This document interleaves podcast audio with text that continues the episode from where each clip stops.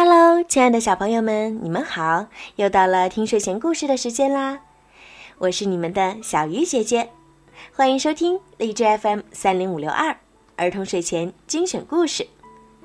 今天呀，小鱼姐姐要继续给你们讲《尼尔斯企鹅旅行记》的第十一集《孤单的老农妇》。太阳落山了，莫顿和邓芬来到一个破旧的农庄。尼尔斯把他们带到一个牛棚的门口。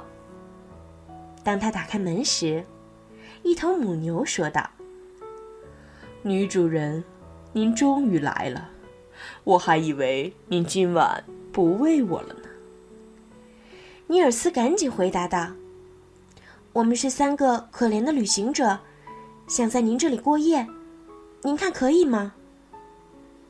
母牛表示欢迎。莫顿和邓芬很快就睡着了，可尼尔斯怎么也睡不着。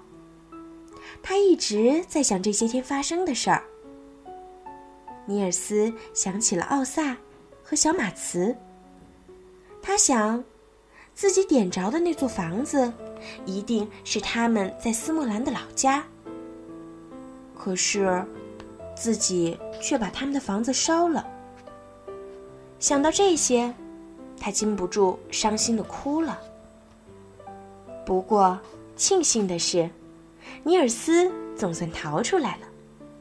莫顿能找到他，多亏他故意说动物们的坏话。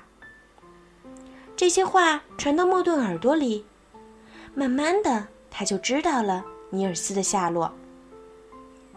这时，母牛走过来。请尼尔斯去看一下自己的女主人。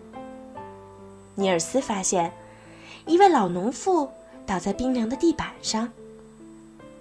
母牛的主人已经去世了。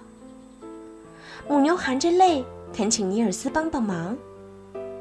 尼尔斯很犹豫，于是母牛就含着眼泪讲起了这位勤劳而孤单的老农妇。听完后。尼尔斯被感动了，就来到屋里，为死去的老农妇整理好头发和衣服，还找出圣歌集，为他念了几段赞美诗。第二天一早，尼尔斯让母牛给邻居们报信，让他们帮忙安葬可怜的老农妇。接着，莫顿带上尼尔斯和邓芬一起飞向塔山，与大雁们会合。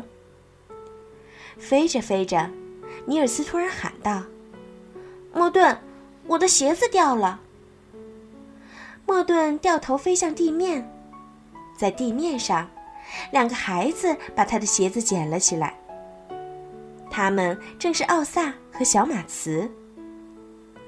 奥萨拿着鞋想了很久，他说：“我总听说，别人说一个骑着白鹅飞行的小精灵。”这是他的鞋子吗？